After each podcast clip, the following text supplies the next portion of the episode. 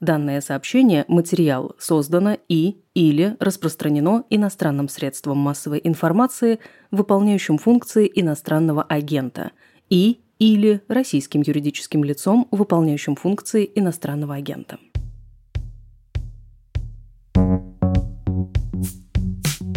Это «Дедлайн», второй сезон подкаста «Медузы» о медиа и журналистах.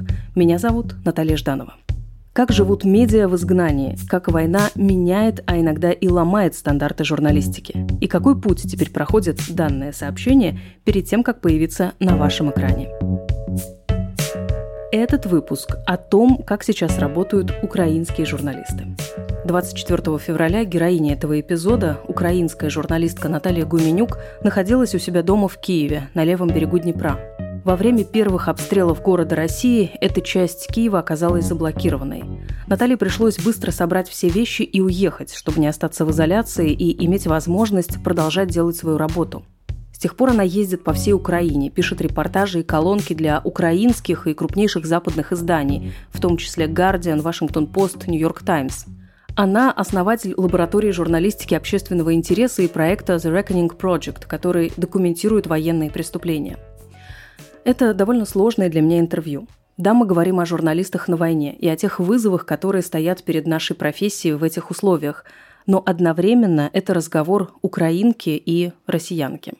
Наталья, вы были одной из тех, с кем «Медуза» разговаривала 24 февраля. Когда российская армия начала бомбить украинские города, вы находились у тебя дома в Киеве и рассказывали тогда «Медузе» о том, что происходит. И вот цитата из той публикации. «Для всех это сравнимо только со Второй мировой. Другой аллюзии, кроме того, что Гитлер бомбит страну, здесь нет. Вы очень были эмоциональны, плакали, понятно, как многие в тот день. Э, как менялось ваше восприятие войны и ваши эмоции на протяжении вот всех этих восьми месяцев? Ну, конечно же, стабилизировались. Я думаю, что, наверное, через там, час после разговора у меня в 11 утра уже была статья в Guardian о том, что произошло, потому что ну, нужны были какие-то минуты для того, чтобы собраться, организоваться. А, но я даже скажу сейчас, что, наверное, мои там первые эмоции, они не совсем из-за шока. Ты просто понимаешь, что трагедия произошла, и ты очень надеялся, что ее не будет, потому что понимаешь, что война это там смерти и трагедии, и ты оплакиваешь будущее в чем-то, да, но нужно было, конечно же, очень быстро собраться и перестроиться. Но я в этом случае очень непоказательный, с одной стороны, журналист. Я по своей специализации военкор, журналист, который освещает конфликты. Освещала их до 2014 года в других странах. Понятное дело, что там в 2013 во время революции достоинства я вернулась в Украину и полностью как бы перестроила свою работу на то, чтобы освещать конфликты в Украине, а российскую агрессию, оккупацию Крыма, да, и все эти восемь лет этим занималась, помимо всего другого, конечно же, да. Поэтому как раз э, я не могу сказать, что я ожидала эту войну в таком виде. Я думаю, что никто по-человечески, по-человечески невозможно было этого ждать. Но я через несколько месяцев вам скажу, что я готовилась к этому. Я эмоционально там всю зиму прошлую, когда было нагнетание, когда мне постоянно писали западные журналисты, просили что-то сделать, написать, я как будто такое ощущение сохраняла силы, понимая, что вот начнется, и если я сейчас прям вот 24 часа в сутки вложусь, что когда реально начнется война, будет не до того. Так и в принципе произошло. Поэтому э, а, мое главное задание – это беречь правильно силы для того, чтобы работать в долгую и как-то пытаться ну, там, рассказывать все. Я сейчас делаю несколько проектов и пишу для многих иностранных СМИ, в том числе для Guardian, для Washington Post, для Atlantic, для Dead Rolling Stones. А, как по мне, мне кажется, что я пишу мало. Но я понимаю, что на самом деле это много. Я была во всех как бы регионах, которые затронула война. Мы делаем проект Reckoning Project, который документирует военные преступления и также э, создает большие форматы, там мультимедиа истории про основные преступления. Моя эмоциональная проблема, мне все время кажется, что мы делаем очень мало, и каждую минуту, когда ты что-то не делаешь, тебе кажется, что ты можешь сделать больше. 10 октября города по всей Украине э, от Киева до Одессы подверглись э, массированному обстрелу. В тот день в издании «Гардиан» вышел ваш текст «Когда ракеты бьют по Киеву, мы, конечно, боимся, но война сделала нас практичными». Это вот то, о чем, наверное, части мы уже начали говорить. Ну вот что значит это лично для вас, вот эта практичность, и для вас как для журналистки? Я должна сказать так. Мне кажется, что профессионально, наверное, сразу бы хотела это очертить. Я настаиваю на том, что, конечно же, работать журналистом в своей стране во время войны намного проще, чем работать журналистом во время войны в чужой стране. Просто потому, что ты знаешь, ты готов, тебе все дается легко с полуслова. Но Физически это реально тяжелые условия работы. В начале войны мне пришлось выехать на какой-то второй, третий день из своей квартиры, потому что моя квартира находится на левом берегу Днепра, мосты были закрыты, я не вожу, у меня нет машины, а, я очень плоха в быту, у меня нет кроме молока ничего в холодильнике, да, и кофе. И я понимаю, что если я здесь застряну, то я, я не смогу работать, я не смогу ходить, ездить, ничего. Мне пришлось найти место, где жить. Потом ты понимаешь, что все-таки мы там не, не CNN с э, вертолетами и чем-то еще, да. Мне нужно было думать, как я могу перемещаться по стране.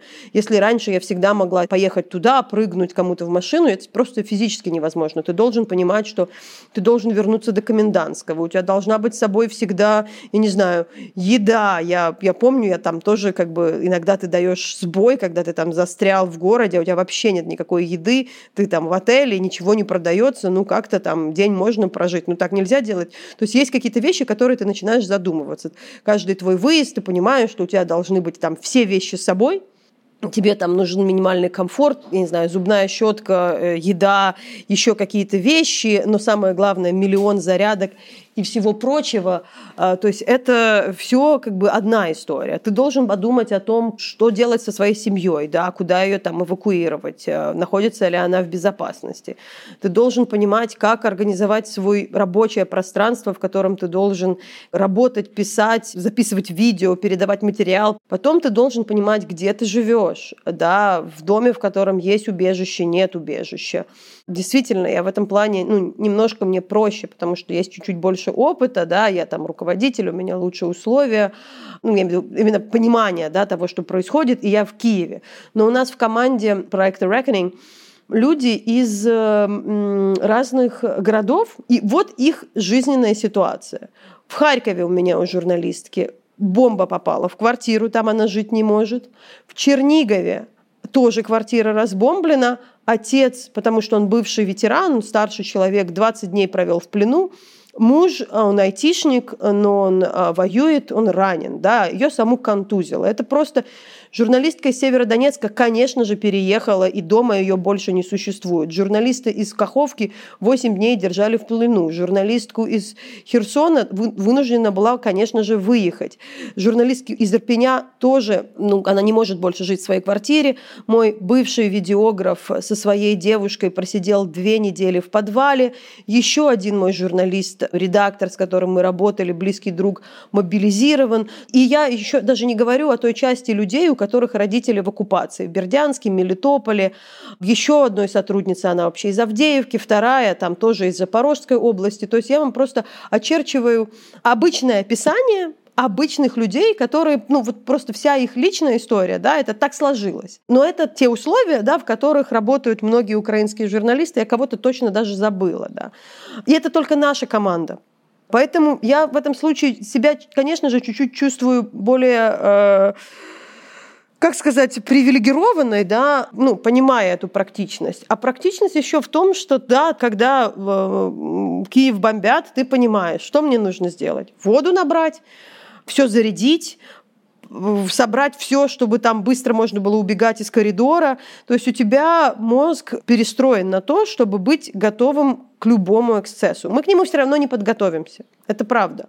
Но, не знаю, мы даже между собой смеемся, что, наверное, самый большой страх это как-то, чтобы что-то произошло с тобой по-идиотски, да, там, ты как идиот там в этот раз разложил свой тревожный чемоданчик ровно в ту ночь, когда что-то произошло. Я и такие истории знаю.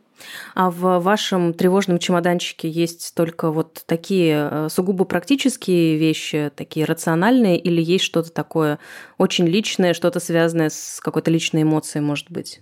Но я выехала из своей квартиры, ну, я вернулась в нее, но я вынуждена была выехать на третий день, я уже объяснила, потому что это был Киев, боялась, что мосты за... заблокируют. А я вроде бы щепетильно отношусь к вещам, у меня там книги, мне все дорого.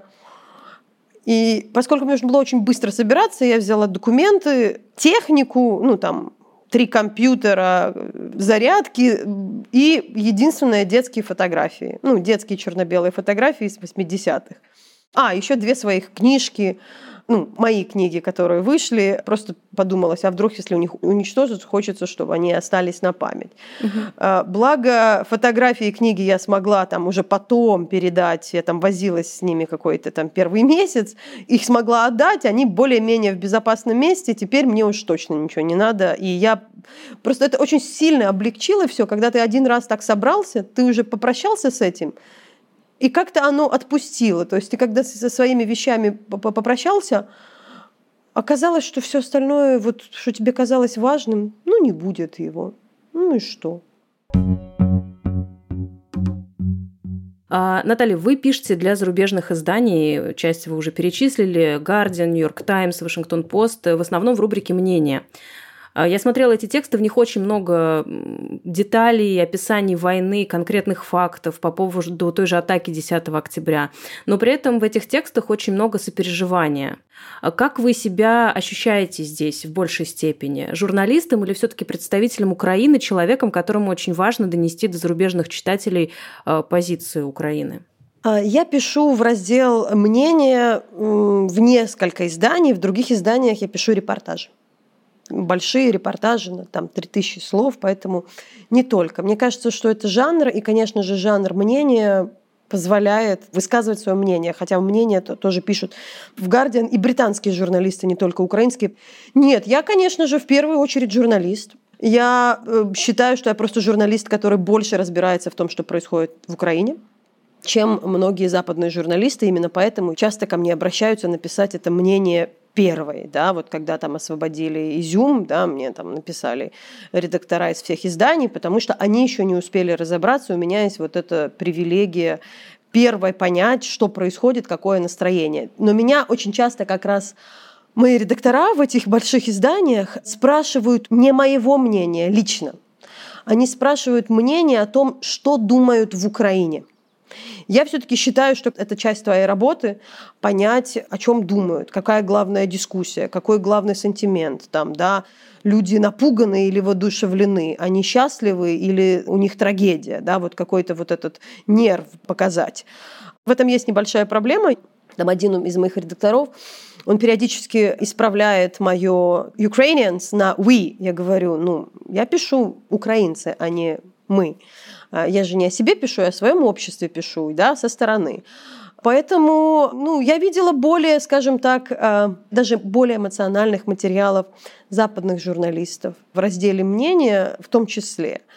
Конкретно в этом жанре моя главная задача – передать тот нерв, который в этот момент да, ощутить, чтобы люди могли на Западе, в Америке, в Германии, ну где угодно, почувствовать, что происходит. Да-да-да, это не какие-то зашкаливающие эмоции, я не об этом совсем говорю, но вот там буквально одной строчкой контрнаступление подарило надежду миллионам украинцам. Это очень аккуратно и действительно про ощущения в обществе чего там быть не должно. И вот где та граница, где заканчиваются там журналистские стандарты и начинается уже что-то такое личное, гражданское, может быть. Фактологичность самое главное. Потому что я выдержала огромное количество споров о том, может ли быть журналист объективен а, во время... Вообще, может ли журналист быть объективен, может ли он быть объективен во время войны, во время войны в своей стране. Я из тех людей, которые настаивают, что, конечно же, может.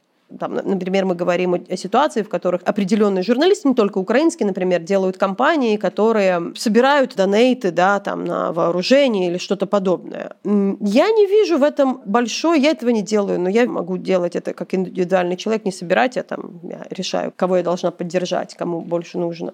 Но я понимаю, что есть вот момент правды. И если ты знаешь, что что-то скорее всего может оказаться неправдивым, вот это и есть как бы основная сейчас грань, по которой ты можешь отличить журналистику, пропаганду и все остальное. Да, если ты готов ради там красного слова, ради эмоций, ради хорошего обобщения или чего-то еще где-то, я не говорю осознанно соврать, это вообще табу, да, но я имею в виду чуть-чуть закрыть глаза и непроверенно понимая внутренне, что что-то может быть не совсем так, но ты об этом уже пишешь, вот это для меня недопустимо. Мы знаем, что есть во всех странах, скажем так, партийные СМИ или там политические СМИ, да, есть СМИ консервативные, либеральные, такие, сякие, разные, да, у них может быть своя адженда. И, в принципе, если, например, медиа демонстративно там, поддерживает украинскую армию, собирает деньги, прозрачно в этом, говорит этом, это все равно журналистика. Угу. Ну, внутри этой темы, кроме того, что есть э, очевидная правда и очевидная ложь, э, много всего еще. Есть э, способы рассказать об этом, есть какая-то эмоциональная составляющая. Ну, например, сейчас на сайте громадское телевидение да, слова «Россия», «РФ», «Путин» пишут с маленькой буквы. Я не вижу в этом проблемы, но я не верю в символизм в меньшей степени. Я не думаю, что это что-то меняет. Россия от этого меньше не становится. Я в этом плане довольно консервативный человек. То есть меня это как-то не, не задевает, я не считаю это важным.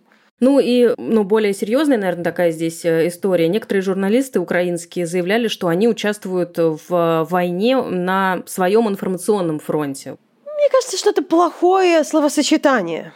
Но нужно признать, что когда это защитная, легитимная война против твоего государства, против твоих людей, против тебя лично, это война против меня лично. Я точно знаю, что я, конечно же, не потому, что я какой-то там, я говорю просто потому, что я украинский журналист. Если бы я оказалась в оккупации, была бы ли я целью для российских армий?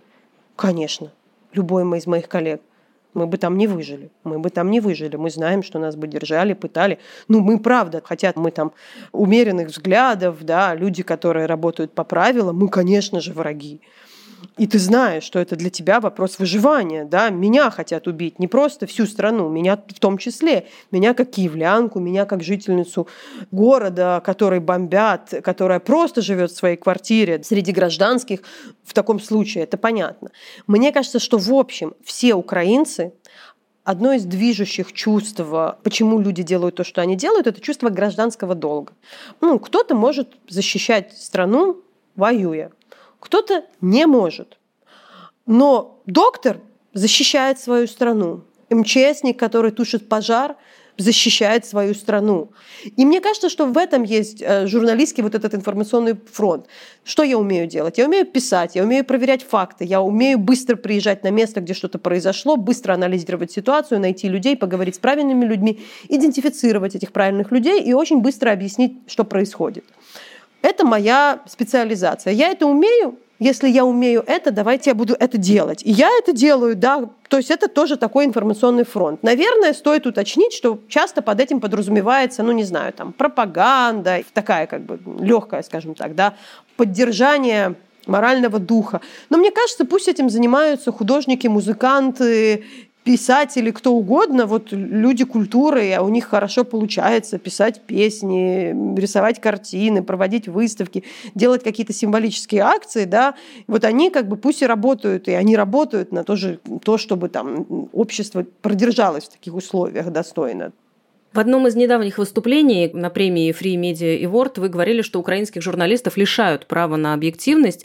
Можно ли здесь чуть подробнее рассказать, и с учетом того, о чем мы сейчас говорили, да, э, Удается ли украинским журналистам сейчас, учитывая вот всю эмоциональность да, и сложность, трагичность момента, сохранять эту объективность? Вы вот задали второй вопрос, сами показав, э, задев первый. Мне кажется, сама постановка этого вопроса для меня противоречива и проблемна. Потому что, ну, 11 сентября. Я не помню, чтобы я думала о том, что американские журналисты не могут осветить это событие. Ну, как-то я понимаю, что там было потом много проблем с освещением там войны в Ираке, ну, вот после того, и что, конечно же, американские журналисты были эмоциональны. Но мне я юная была, я только как раз пошла учиться, но мне как-то в голову не пришло понятие, что случайно, наверное, нужно американским СМИ ну, как-то подумать, что они, наверное, не очень объективны. Мне как раз казалось, что, будучи на месте, они лучше наверное, разбираются, что там происходит в Нью-Йорке, они на месте, они, у них лучшие источники среди я не знаю, своих спецслужб, власти, и поэтому мы смотрели в этот день CNN, а не BBC, скорее всего, да. Я говорила о том, что лишают этого права, потому что я не понимаю этого вопроса.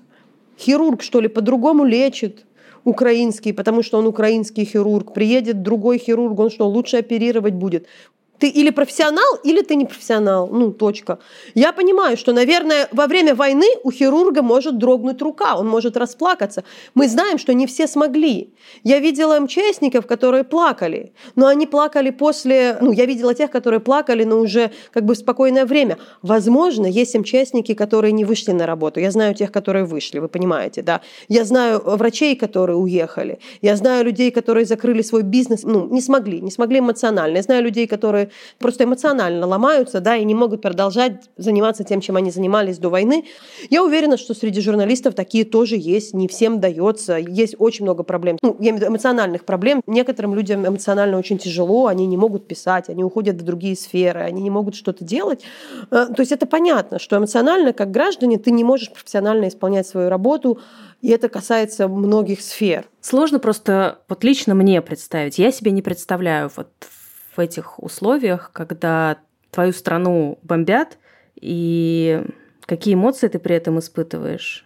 Не знаю, как отделить свои чувства и эмоции от э, того, что ты делаешь? Я с уважением отношусь, с уважением, с каким-то состраданием к людям, которые не могут. У меня есть коллеги, которые сказали, что они не могут ну, работать, им нужно что-то другое. Да, там кто-то действительно пошел воевать, кто-то занялся какой-то гуманитарной деятельностью, волонтерством. Мне кажется, в моем случае это работает, потому что я искренне очень сильно верю в профессию. Есть определенные правила в этой профессии, благодаря которым мы делаем что-то уникальное, проверяя данные, приходя на место и имея площадку, очень быстро распространить эту информацию. И э, я прям верю, что это полезно, потому что я считаю, что политики принимают решения на основе информации, в том числе не только сводок там, Генштаба и спецслужб.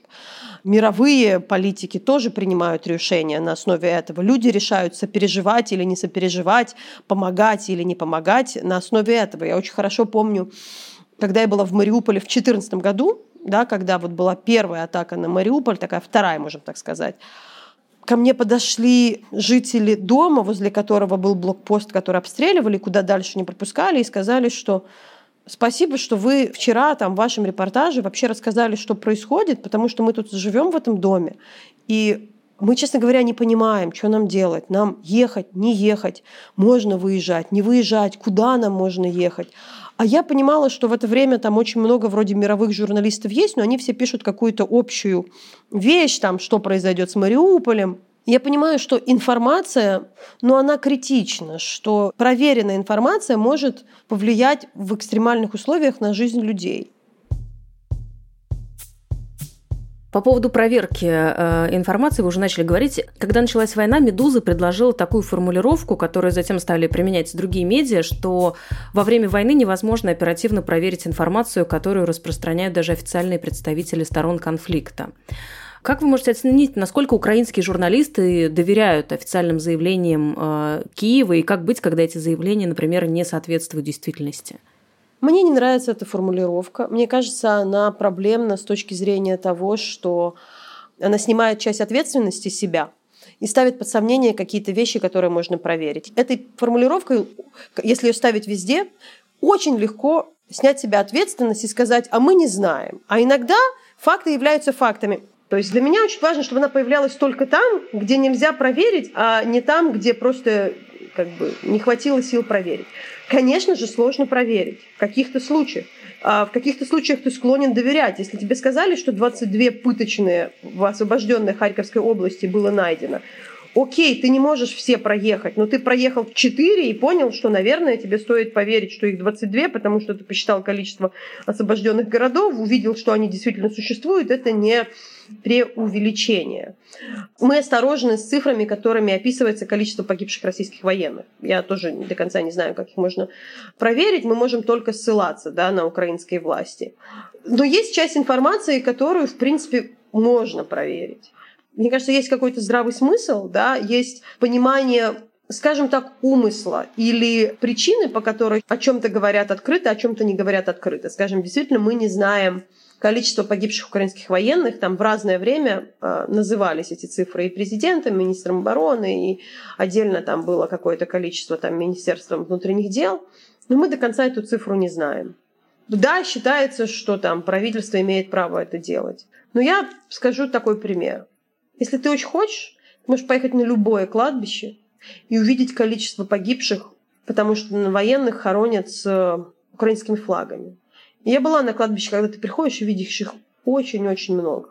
И тебе все понятно. Тебе понятны даты. Тебе понятно, почему в марте их было много. А потом в июне их было много. А потом в конце августа было много. И там написано иногда, где погиб. Ну, чаще не написано, но потом ты как-то можешь узнать, в принципе. То есть, если ты сильно хочешь, ты можешь узнать. Ты можешь поехать под госпиталь, стоять и посмотреть, сколько привозят. Я была вот э, в Кривом Роге, это Днепропетровская область, да, как раз когда там началось наступление на юге Украины. И там были на похоронах тоже военного. Я провела там полдня, и там были похороны за похоронами. Одни, вторые, третьи. В принципе, когда вот 40 минут похороны, похороны, похороны, похороны, ты понимаешь темп. Самая сложная информация, которую сложно всего, конечно же, получить, это не открытая информация, которую военные освещают, а, скажем так, такая там реальная ситуация на фронте. Но мне кажется, это то, что нас и спасает украинских журналистов. У нас так много знакомых, близких воюет, что у нас есть такой real check. Я всегда могу кого-то спросить, слушай, а что там, совсем худо? Да. Не, сейчас нормально. И я понимаю, что если вот совсем худо, ты начинаешь на это обращать внимание. А, очень многие военные ведут Твиттер, Фейсбук, твои друзья, которые пошли воевать. То есть я этим занимаюсь. Я пытаюсь считывать вот такие непрямые сигналы, да, и соответствие их тому, что пишут власти, да, Часто бывает такое, что серьезно расходятся, ну, может быть, э, мы не о цифрах, да, сейчас говорим, а какие-то факты. На удивление нет. Я продолжаю этому удивляться. Мне это импонирует и немножко даже радует, да, что я вот все-таки продолжаю проверять, да, там, встречу своего знакомого какого-то журналиста, который сейчас воюет, так задам ему заодно вопрос, как там люди, что говорят, а как вы, а как то. И понимаю, что нет, реалити-чек мой сработал. То есть я э, действительно скажу, что я не вижу откровенных каких-то таких сильно больших там или каких-то преувеличений или еще чего-то. Вот если бы мы это замечали, наверное, мы по-другому чуть-чуть э, и действовали. Пока я этого не замечаю. Действие военной цензуры, она все-таки есть. Э, насколько серьезные ограничения это накладывает на журналистов? Военная цензура есть, и я сейчас смотрю на нее в другом разрезе, потому что она действительно очень часто оправдана. В первую очередь это запрет на съемки и видео разных объектов, которые могут быть потом ну, уничтожены. И я сперва, наверное, даже недооценивала важность этого запрета. Сейчас поясню. Мне кажется, что мы все в мире не осознаем еще того, как быстро развивается интернет, как быстро, как инструментально спецслужбы и прочие сейчас используют работу журналистов для своих военных целей. Ситуации, в которых, не знаю, дом был уничтожен после того, как какие-то журналисты взяли интервью у человека, который стоял рядом с этим домом, например, какого-то представителя территориальной обороны. Их, правда, много. Ситуации, в котором там открыли лицо военного, а его семье начали угрожать, их действительно очень много. И у меня возник вопрос, типа, если мы рассказываем, что это такая-то больница, мы же понимаем, что российская армия ее не останавливает то, что это больница, она может нанести удар по больнице, да. И поэтому вот у меня вопрос ответственности. Мне реально нужно было назвать, что это за больница, где она находится, в каком районе Харькова, если есть какой-то риск, что по ней придет удар. Поэтому я действительно изменила свое отношение к тому, что я конкретно называю военной цензурой. Был, конечно же, вопрос, и мне показалось, что это тоже очень показательная история, когда было вот это большое наступление на Харьковщине, да, и когда все думали, что оно будет на Херсонской области, и тогда журналистов не допускали. Была такая интересная неделя, когда ну, все возмущались, там пытались понять, нужно ли требовать допуска, как так, журналистов не пускают было какие-то внутренние дискуссии. С другой стороны, штаб говорил, что там нельзя публиковать информацию. Все поехали в этот Кривой Рог, Херсон, на юг, ждать, что там произойдет, пытаясь прорваться. Я видела там огромное количество иностранных журналистов, которые как-то пытались прорваться. Я думала о том, что вот какая их цель? Вот какая моя цель? Ну, я была для другой цели, я там другой материал делала. Но вот я думаю, вот они сейчас туда попадут. Скажут, что они освободили этот населенный пункт. Что происходит? Люди начинают туда ехать.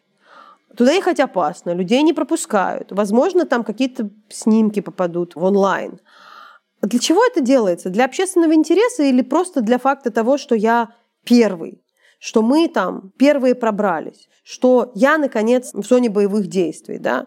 Не является это чем-то, что больше э, интересует эго журналиста или просто факт того, что вот моя газета первая туда приехала, а мы получили доступ, а не ради того, что мы должны там узнать. Типа, что изменится, если ты опубликуешь это вторым, третьим, на следующий день.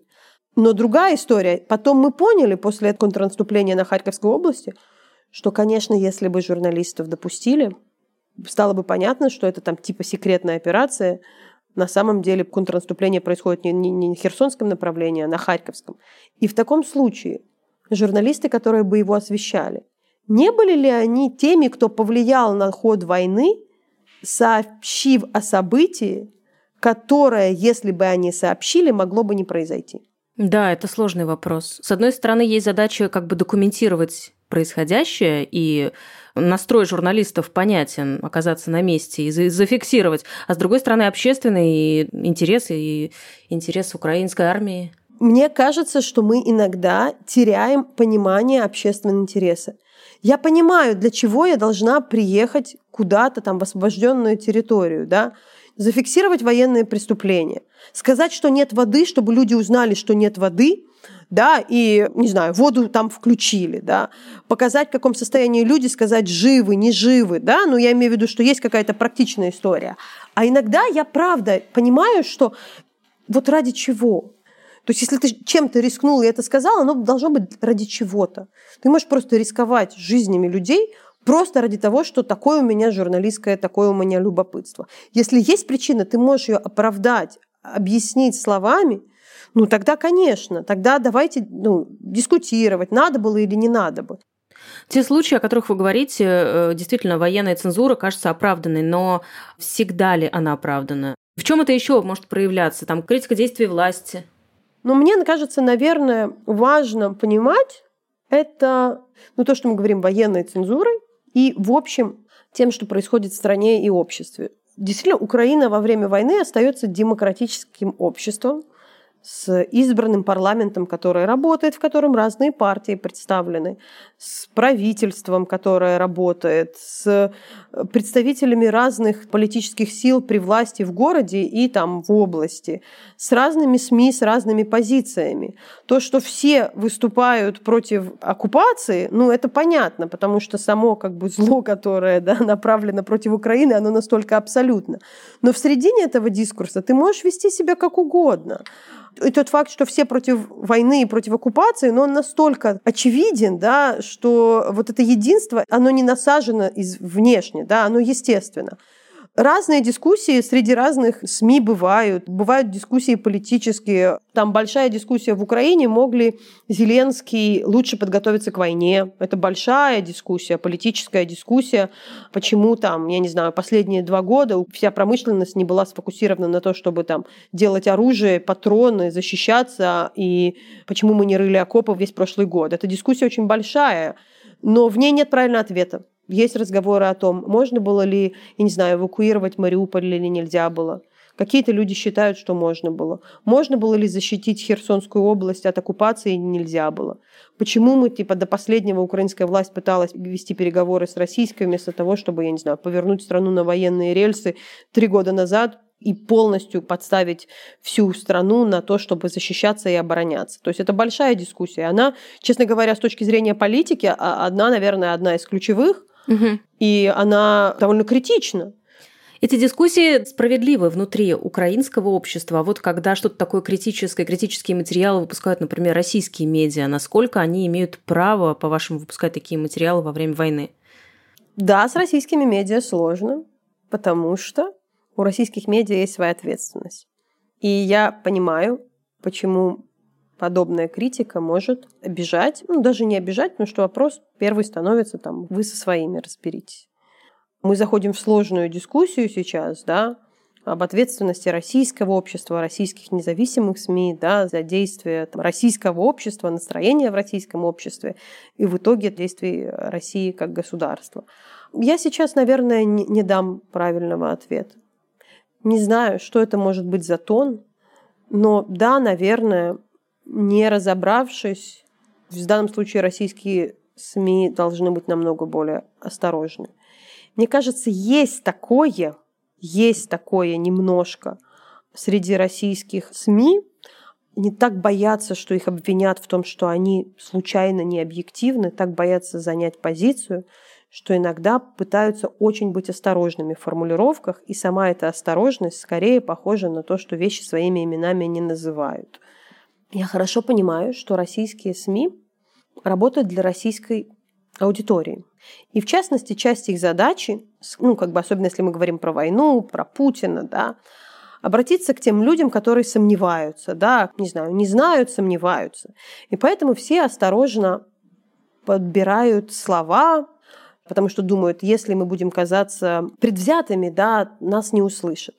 Но нужно понять, как это звучит для украинцев. Условно там я, наверное, плохой пример, ну, не знаю, представляем какой-то там MeToo или какую-то историю харасмента, когда после случая какого-то нападения или харасмента женщины какой-то человек пытается обратиться, не знаю, к белым мужчинам, сказав, что нет, нет, нет, это движение, оно не против вас, и э, вообще вы не такие плохие, но на самом деле пытается как-то очень осторожничать, но для жертвы это звучит как заигрывание с э, преступником, понимаете? То есть оно звучит так.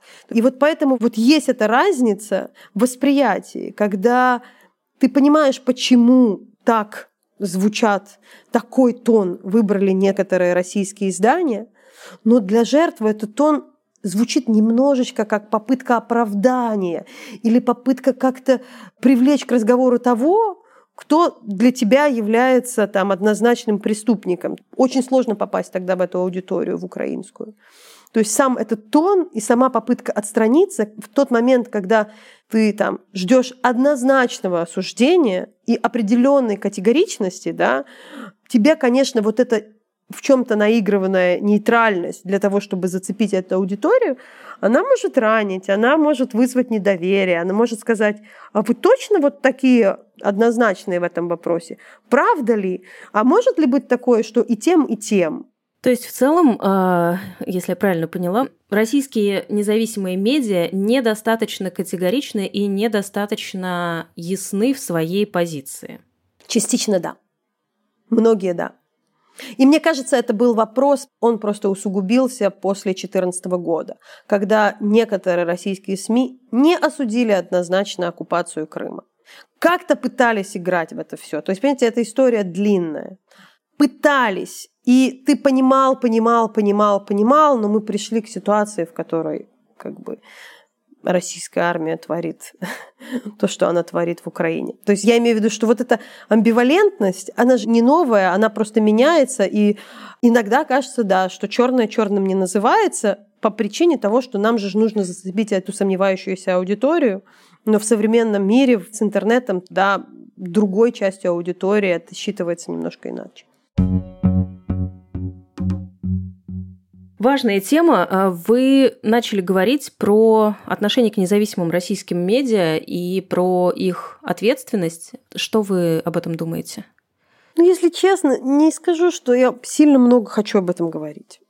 Нам настолько хватает своих забот и своих проблем, что, если честно, мне лично не очень хочется еще и не то, что не хочется, кажется, что у меня есть еще эмоциональные силы думать и решать вопросы о том, каким быть российским медиа. Мне кажется, должна быть вот эта однозначность и какая-то четкость. Мне кажется, как-то этот тон должен быть найден, ну, я правда считаю, что имперский комплекс для России и российского общества – это проблема. Он, конечно же, чувствуется в российских СМИ ну, в том числе. Чувство там какого-то собственного превосходства, оно все равно где-то там, какой-то отзвук в нем есть. Вот это ощущение, что вот вы говорите.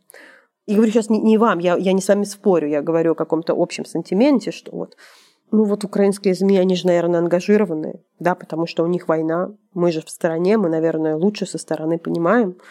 Ну, я не думаю, что это так. Мне кажется, что российские СМИ, просто поскольку мало кто очень находится физически в Украине, ну, там немножко потеряли понимание и украинского общества, и того, что это общество. Очень часто не понимают разницы между украинским и российским обществом, потому что продолжают относиться к Украине как в чем-то почти такой же стране, почти такому же обществу, а оно другое.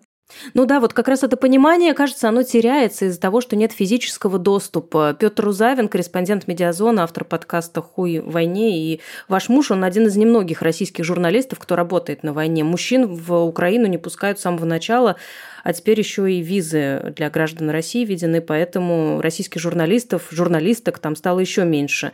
Насколько важно, чтобы на этой войне присутствовали российские журналисты, чтобы они могли работать в поле?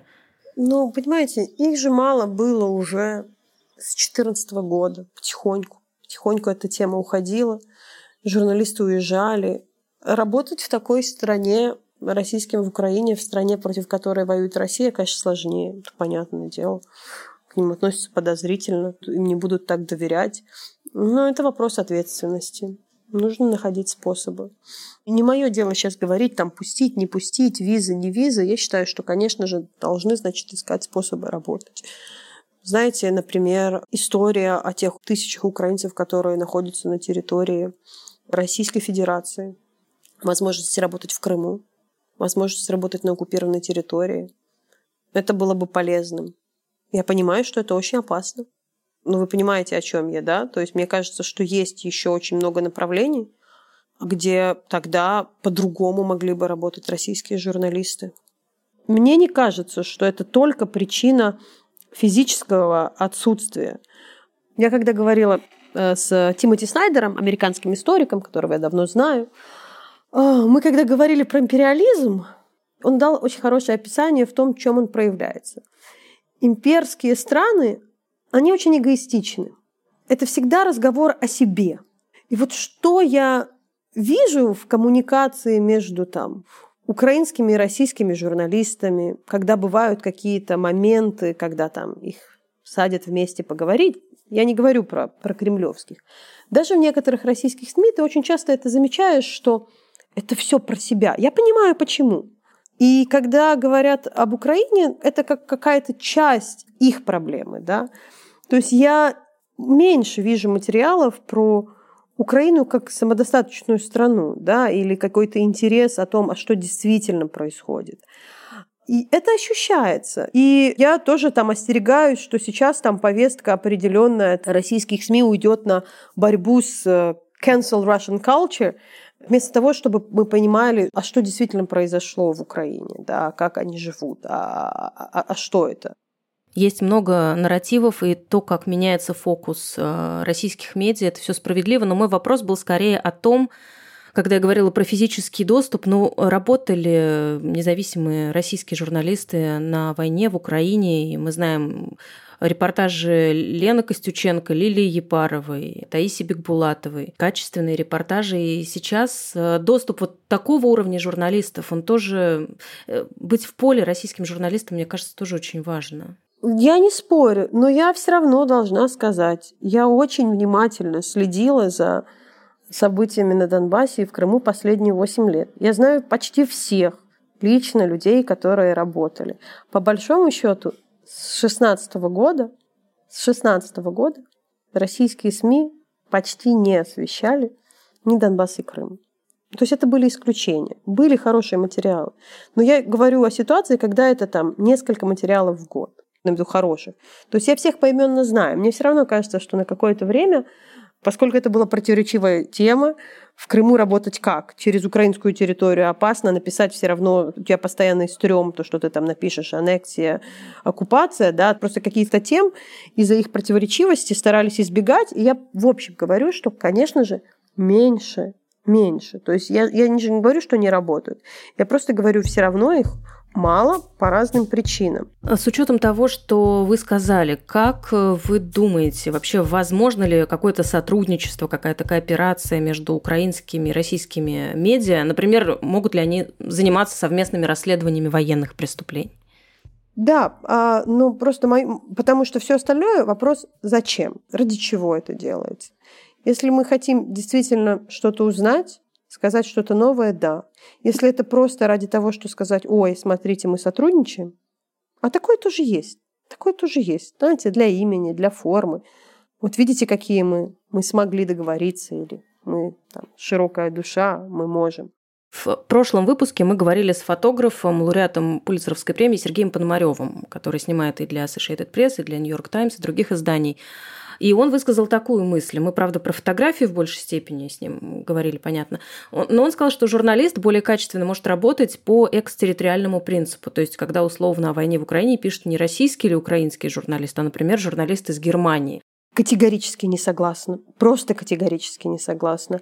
Просто бывает очень хороший журналист и журналисты послабее. Я согласна, что просто в силу ресурса, опыта, там, в Нью-Йорк Таймс, Вашингтон Пост или там в Нью-Йоркере и в Атлантик есть, я встречалась с этими журналистами, я сейчас работаю с американской журналисткой Джанинди Джованни, да, которая там ветеран всех войн и одна из самых легендарных мировых журналистов, которые освещали войны, да, есть класс. А в общем, я, конечно же, считаю, что мы знаем свою страну лучше. А, я знаю контекст мы знаем, как бы, кто говорит правду, кто нет, как проверить, как добраться, где важно, где не важно. Я приведу, наверное, какой-то странный пример. Э, вот я вспомнила, что я ехала в машине в первые дни войны из Одессы в Николаев. Тогда было очень стрёмно, и там была еще журналистка одного большого западного издания, тоже там, которая работала там в Сирии, где угодно. Вот она делала все как будто бы правильно. Она там, вот пойдем в роддом, вот пойдем туда, вот продюсер там, найдите женщину, которая родила под бомбежками, найдите мне того. Она по механике делала все правильно. А вообще не понимала, что основная история в тот момент в Николаеве была вот эта история потом всем известного губернатора Кима, да, с которым мы ехали встречаться, и я ехала, я специально, это были первые дни войны, он был там топ-топ, там все его цитировали, и я еду, договариваюсь про интервью, а она просто не понимает, зачем она должна с ним встречаться и в чем его как бы интрига. А интрига того, что да, вот появился там, вот вся страна смотрит на этого Николаевского главу военно-гражданской администрации. Он интересный персонаж, потому что там у него корейские корни, он там из бизнеса, как они взаимодействуют, как они защищают Николаев, как построен этот процесс.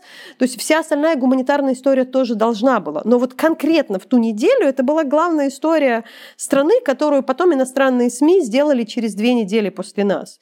И я смотрю и думаю, какая... Ну, это была очень хорошая как бы механически очень хорошая журналистка. Она вообще не поняла, куда она едет, почему этот город интересен, чем важен Николаев, чем важна его вот эта символическая функция в то время защиты вот этого юга, да, почему важно, что Николаев там не был сдан и защищался.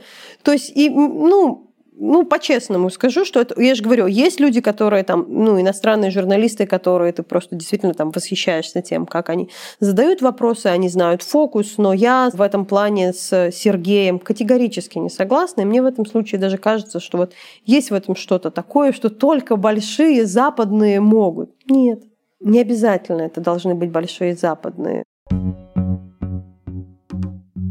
Наталья, а почему вы сейчас пишете практически только для западных изданий? Кто ваш читатель? Кому вы обращаетесь через эти публикации? Дело в том, что я могу писать для украинских СМИ, конечно же. Я со всеми украинскими СМИ сотрудничаю, и некоторые мои материалы перепечатываются. Это доступ к площадке. Ко мне обращаются, чтобы я писала. И я понимаю, что э, интерес, конечно же, может уходить, а я имею доступ к этой платформе, это моя обязанность. То есть задача в том, чтобы украинская тема не уходила с повестки, и ваша конкретная задача вот эту тему поддерживать внутри западных изданий? Мне кажется, что украинская тема из повестки не уйдет, но мне кажется, что акцент наш тоже должен быть, ну, то есть моя тоже в чем-то роль, да, объяснить это чуть-чуть глубже, детальнее. Это не просто держать повестку, да, а держать, наверное, более тонкую повестку, более четкую, более фактологичную. А за какими украинскими медиа вы бы сейчас посоветовали следить русскоязычным читателям? Мне, мне нравится видео, которое делает Громадская, и тексты, особенно тексты. Я бы говорила о них в первую очередь, говорила о таком издании, как ЛБ, «Левый берег», да, «Украинская правда», есть хорошие репортажи. В принципе, на Лиге тоже бывают хорошие спецпроекты. И, конечно же, в первую очередь, да, хорошо отрабатывают войну Суспильно, это украинский общественный вещатель и их региональные филиалы, в частности, там Харьковские, у них есть хорошая визуальная команда, команда расследователей, вот Суспильная хорошая очень, мне кажется, сейчас издание с точки зрения там и стандартов, и качества, и доступа, и всего. Конечно, на, на них огромная ответственность, но в онлайне они очень сильно, они довольно сильны. Сейчас э, в России все обсуждают Антона Красовского, который призвал э, топить и жечь украинских детей. И я вспомнила о случае с украинским телеведущим 24 канала. Фахрудин Шарафмал в начале войны, узнав о гибели друга, заявлял в эфире, что нам нужна победа, если нам придется вырезать все ваши семьи, я буду одним из первых, кто это сделает. Уместно ли их вообще сравнивать? Вот этот первый случай, мне кажется, его очень быстро отсудили, отстранили от работы, извинились. Его осудили, но он продолжает работать, да. А, ну, в данном случае я, насколько помню эту историю, да, что это все-таки был такой эмоциональный срыв человека, да, который это сделал по личной причине, да, и потом там извинился, и канал там работает немножко по другим этим канонам. Что я хотела сказать про конкретно и Красовского, и Арти, и других, ну, они несут прямую ответственность за войну в Украине в том числе ну, российская пропаганда, я сейчас говорю не о Красовском, потому что убийство украинцев является результатом 20 лет дегуманизации украинцев. Да, нарратив про нацистов, он появился еще после Оранжевой революции и продолжался многие-многие годы, усиливался, усиливался. Куда бы я ни приезжала в деоккупированные там населенные пункты, я находила российские газеты, «Комсомольскую правду», там еще другие, где просто, ну, мы потом узнавали, что эти издания были инструментальными. Российские солдаты там раздавали эти газеты, они были инструментом того, чтобы как бы объяснять для российских солдат свои действия. То есть они напрямую, вот в чем, мне кажется, большая разница, и почему, мне кажется, тоже это очень, как бы там, один пример и второй пример. Мы говорим сейчас очень четко про систему, в которой медиа, я говорю про российскую пропаганду, является частью военной машины, у которой есть боеголовки, у которых есть солдаты, которые пришли на другую, в другую страну и которые реально убивают людей. Это абсолютно инструментарно часть, часть машины убийств. И именно поэтому я выношу за... Мне даже как-то сложно это называть просто пропагандой, да, это часть а, военной российской машины, да, которая ужасна. И там Арти работает на создание того образа врага, и это основной источник энергии. Для них это основная цель. И я, правда, считаю, что должна быть ответственность пропагандистов за то, что произошло. Она должна быть. Она российская пропаганда сделала возможно эту войну и является ее частью.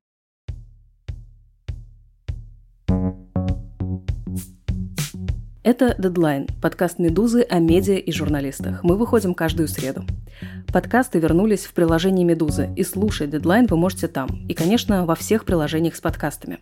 Подписывайтесь и оставляйте комментарии. Так о нас узнает большее число людей.